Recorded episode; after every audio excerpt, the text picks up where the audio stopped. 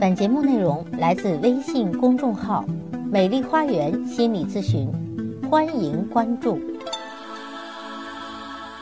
大家好，我是心理咨询师张霞，欢迎大家来到美丽的心理花园，解除心理困惑。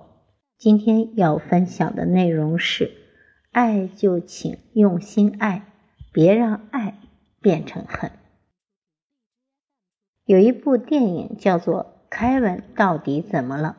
这部电影的别名是《我的儿子是恶魔》。这是一个恐怖悬疑惊悚片，讲述的内容是一个非常可爱、漂亮、天真烂漫的小男孩凯文，由于从小没有得到妈妈足够的爱和关注，于是痛恨妈妈，对抗父母，最后他杀死了自己的父亲、妹妹。和同学成为了一名杀人犯，这是一个多么沉重而令人惊骇的现实。凯文为什么会从一个可爱的小婴儿，最后发展成为一个惊悚邪恶的杀人犯呢？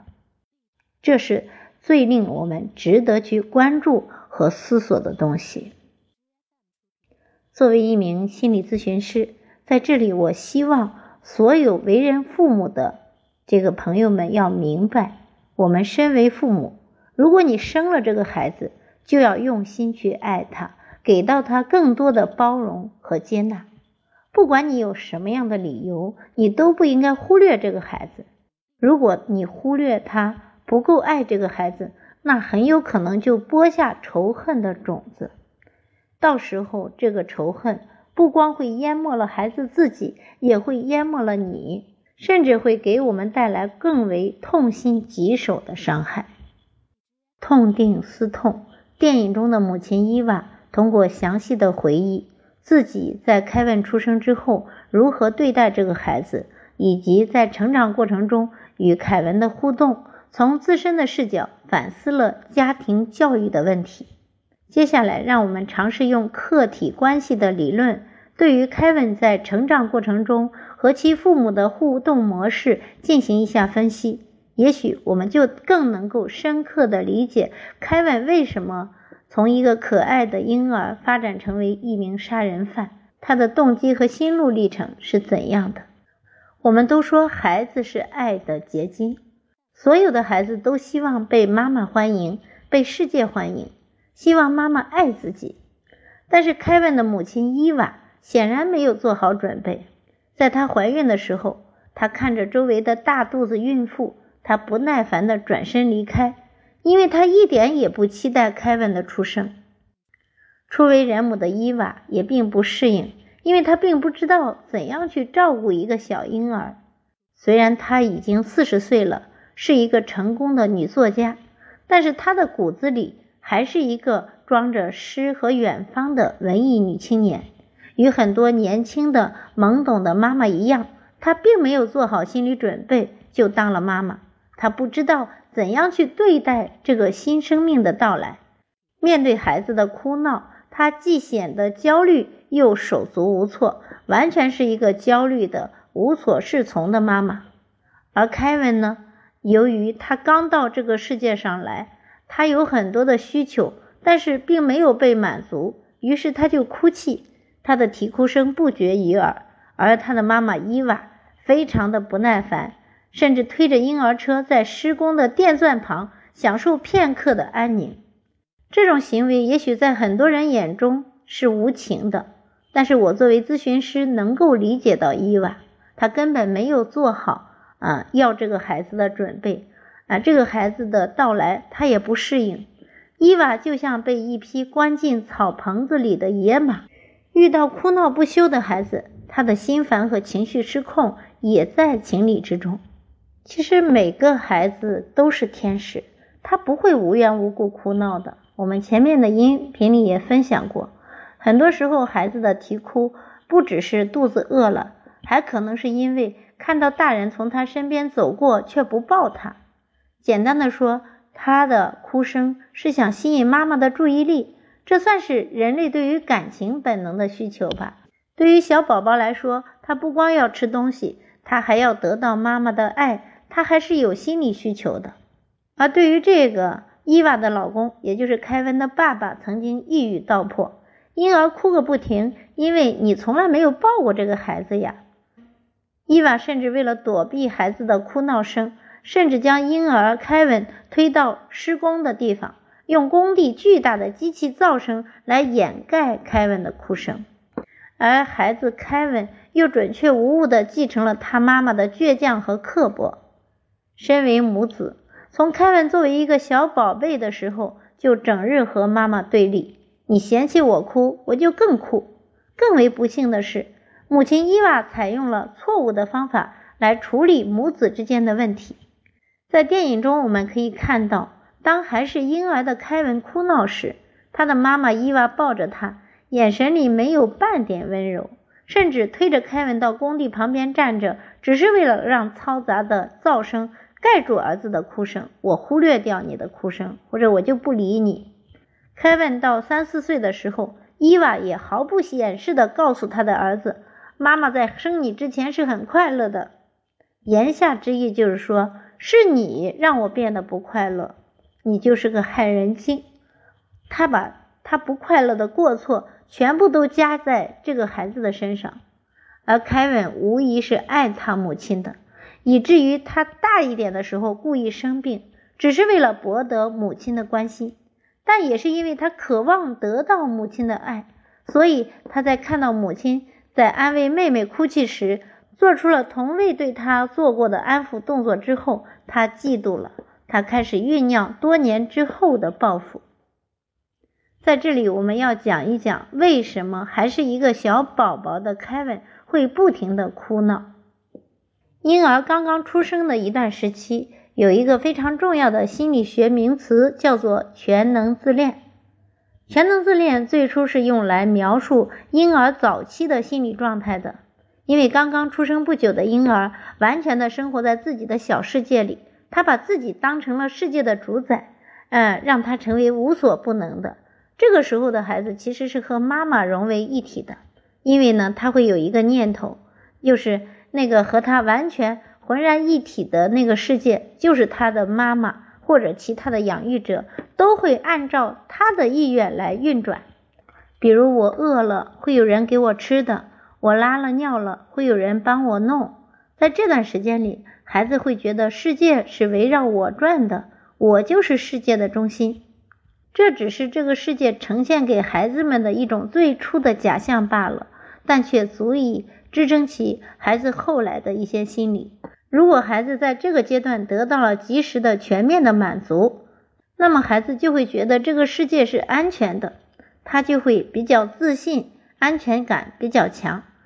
但如果孩子没有得到及时的满足，就像伊娃这样的一个妈妈，她根本不会满足孩子，她甚至会忽略孩子，怨恨孩子。那么在这种情况下，就会有两种状态产生了，一种是彻底的无助。孩子长大之后，就可能发展出焦虑型人格、抑郁症、恐怖症、强迫症等等。当全能自恋受挫，他会体验到自我和整个世界都破碎和绝望了，他陷入了不能动弹的无助感之中。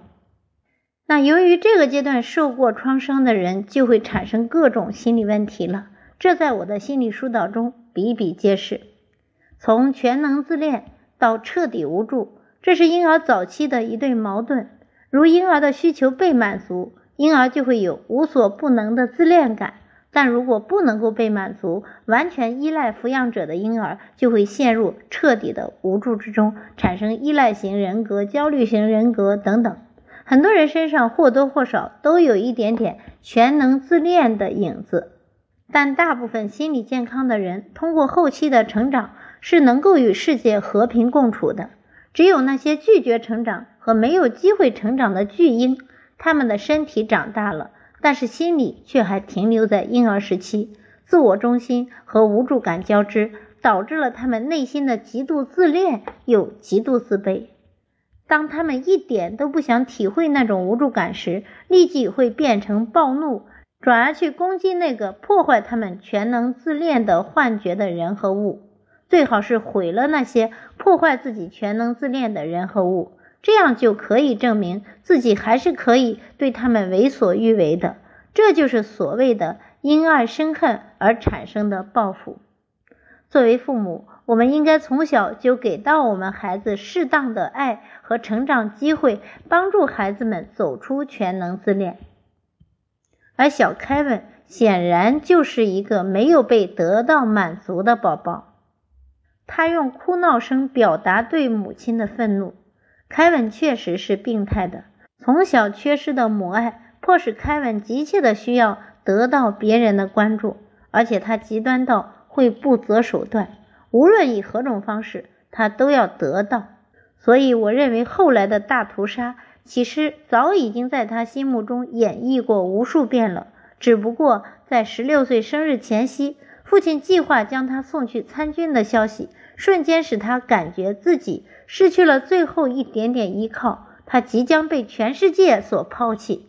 这点燃了他的怒火，提前引爆了这枚沉没了十余载的炸弹。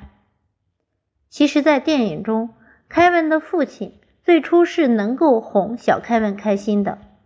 虽然小凯文还不会说话，但是他会从与母亲的接触中体会到不安全感，从与父亲的接触中体会到安全感。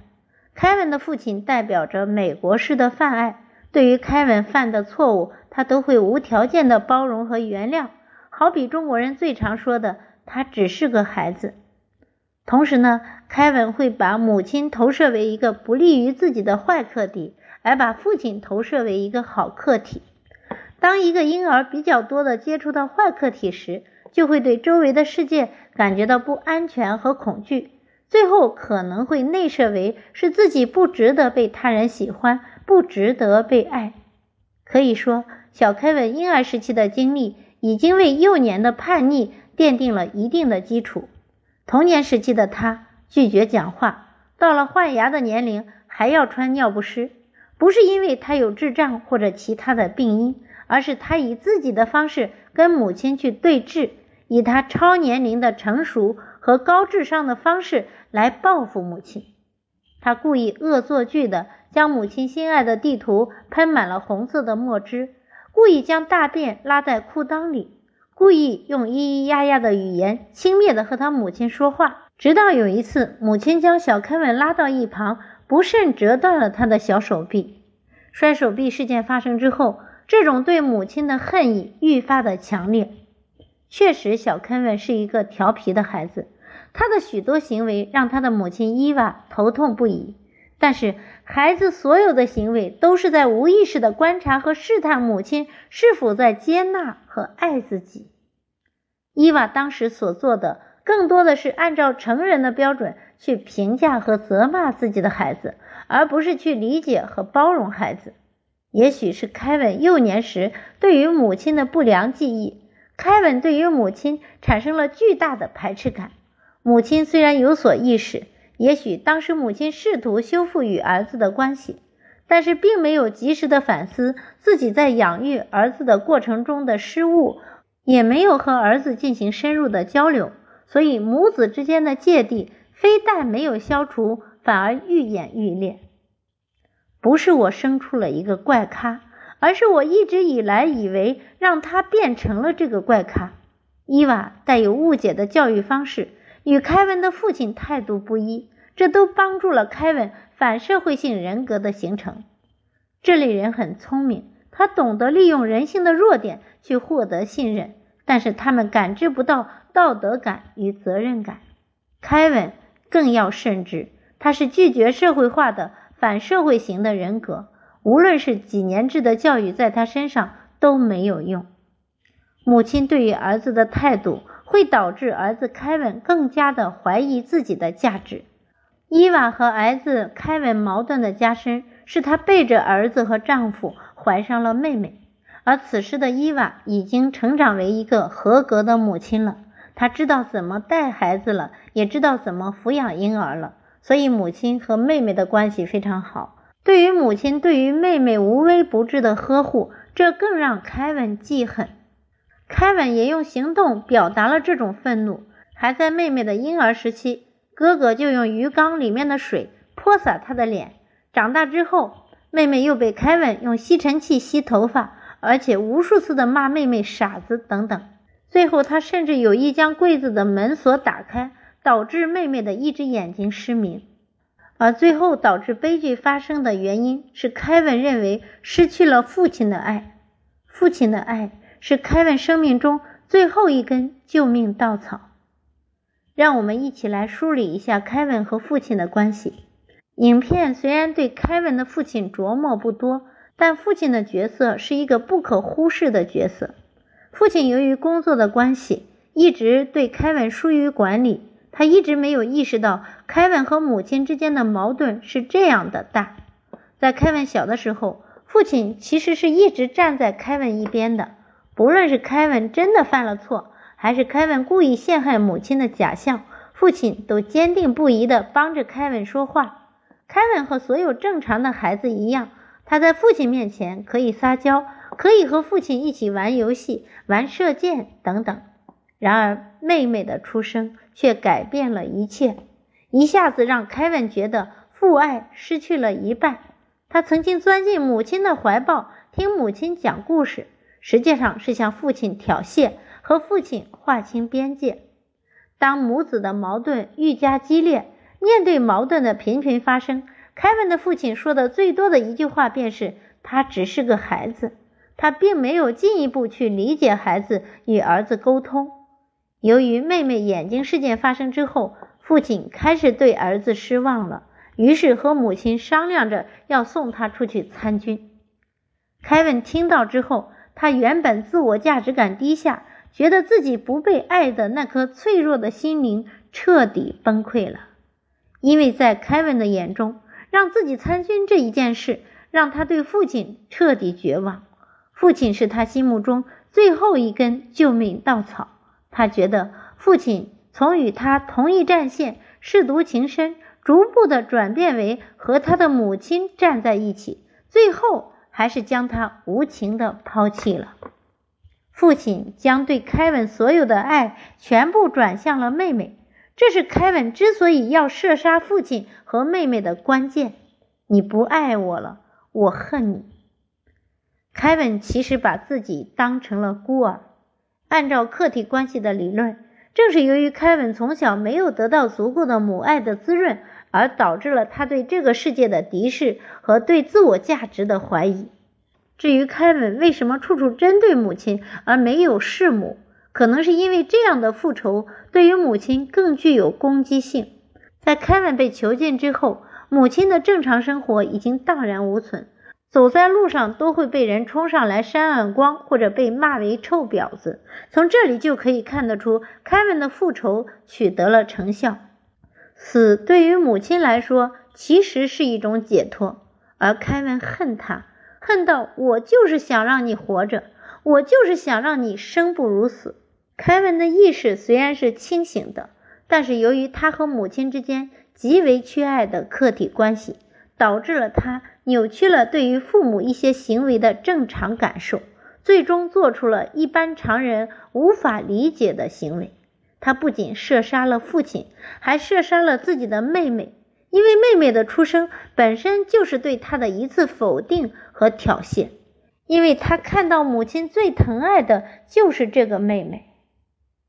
凯文还射杀了自己的同学。因为当他觉得自己毫无价值、一无是处时，必定会破罐子破摔，一步一个脚印的走向从反母亲到反家庭再反社会的深渊中去。因为他要用这样的方式完成对于母亲的终极复仇。他恨这个世界。凯文虽然有父有母，但是他就像一个孤儿。对这部影片印象最深的是片尾曲。片尾曲是这样表达的：一天，我路过孤儿院，停留在园墙外，看孩子们玩得多么的愉快。那一旁却有个男孩没人理睬。我问他为什么不去玩，他转过身，放声的哭出来：“谁也不要我，谁也不要我。我野生野长，就像野花一朵，没有爸爸的抚爱，没有妈妈的吻。”我是个孤儿，谁也不要我。这是凯文收藏的一首歌，也充分的唱出了他内心的心声。凯文把自己当成了孤儿，虽然他有爸爸，也有妈妈，但是他却没有得到太多的关爱。他敏感，时刻的关注着父母的态度。他聪明，但是却没有找到正确的和父母沟通的方式，无话可说。他只有用各种逆反、恶作剧、说脏话、假装勇敢等来掩饰自己内心的弱小和脆弱，用无效的沟通方式来吸引父母的注意，期望换来父母的关注和尊重。凯文无人能说的压抑和苦闷，使他变成了一个孤独的儿童。这部影片会让我们深刻的体会到，为人父母对一个孩子的心灵的塑造是多么的关键和重要。凯文所有的极端只不过是渴望爱。当我们有能力爱自己和接纳自己的弱点时，才可能更有能力去接纳和爱自己的孩子，而给自己的孩子充足的爱，永远比随便批评指责孩子。教育孩子要重要的多。最后，伊娃经过反省，终于逐渐意识到，儿子成为杀人犯，不应该把责任全部归罪在儿子一个人身上。这个悲剧还与自己和丈夫对孩子的抚养和互动有关。